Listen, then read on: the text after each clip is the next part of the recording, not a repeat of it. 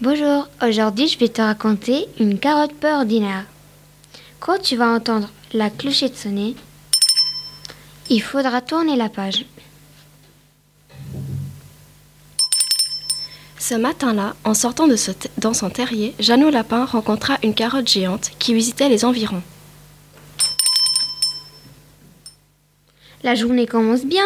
Se dit-il. Voilà un bon déjeuner à portée de la main. Hop, il planta sa fourchette en plein dans la carotte. En voilà des façons.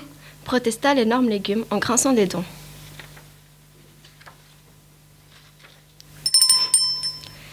Ce sinistre bruit n'annonçait rien du tout, rien de bon. Jeannot Lapin détala à toute vitesse, poursuivi par la carotte qui n'avait pas l'air contente. Jeannot Lapin se retrouva dans un arbre. Comment ai-je pu attendre ce refuge Se demandait-il. Tout ahuri.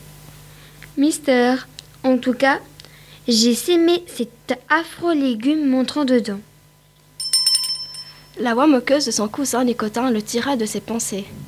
Et là-haut, tu peux me dire depuis quand les lapins montent aux arbres Depuis aussi longtemps que les lapins fumants. répondit vertement Ja- Jeannot qui n'aimait pas du tout la mauvaise habitude de son patron, Des sons et causant sans nous fâcher. proposa Nicotin. Ils se mirent à l'abri d'un buisson et Jeannot raconta à Nicotin son aventure avec la carotte géante. Encore sous le coup de l'émotion, il bégayait. Elle était euh, en- énorme avec des g- g- grandes d- dents. Dents ou pas dents, j'en aurais volontiers fait mon déjeuner. Se vanta Nicotin. C'est ma... Les carottes, c'est ma spécialité. Pas celle-là. Affirma Jeannot. Elle est vraiment très, très spéciale. C'est à ce moment que cette carotte peu ordinaire refut son apparition. Incroyable S'exclama Nicotin. Sauf qu'il peut. hurla Jeannot. Ils prirent la fuite d'un même élan. Ils filèrent droit devant eux en ignorant tous les obstacles. Ils sautaient par-dessus les buissons, les rochers, les barrières. Par-dessus le cochon, le mouton, la vache. Bientôt, Nicotin s'arrêta en a- haletant la langue pendante. Je suis à bout de souffle. Dit-il avec peine.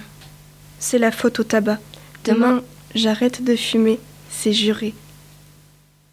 Il n'y aurait pas un arbre par ici où je pourrais grimper Aucun arbre à l'horizon. Répondit Jeannot, en tentant de l'entraîner. C'est la vaste plaine. Nous devons courir, courir et courir encore. Je ne bouge, je ne bouge plus d'ici. Déclara Nicotin en se couchant par terre. Après tout, je n'ai rien fait à cette carotte, moi. Cache-toi où tu veux, et arrivera ce qui arri- arrivera. Ce qui arriva, ce fut la carotte. Son ombre immense atteignit bientôt les pieds de Nicotin. Puis la carotte fut là en personne. Nicotin ouvrit la bouche pour demander grâce. Pitié. Implora- Implora-t-il. Mais vous, Mais vous empestez le tabac. C'est épouvantable.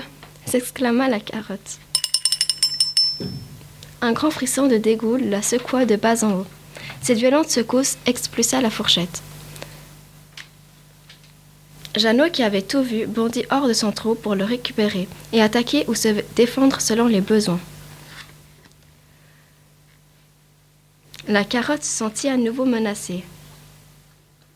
Ah non, Dit-elle, ça ne va pas recommencer. Un qui pique et l'autre qui crie en paste. Ce n'est trop. Comme une fusée, elle décolla et disparut dans les nuages. La nuit tombée, à l'heure où les lapins se réunissent, Jeannot et Nicotin racontent leur aventure.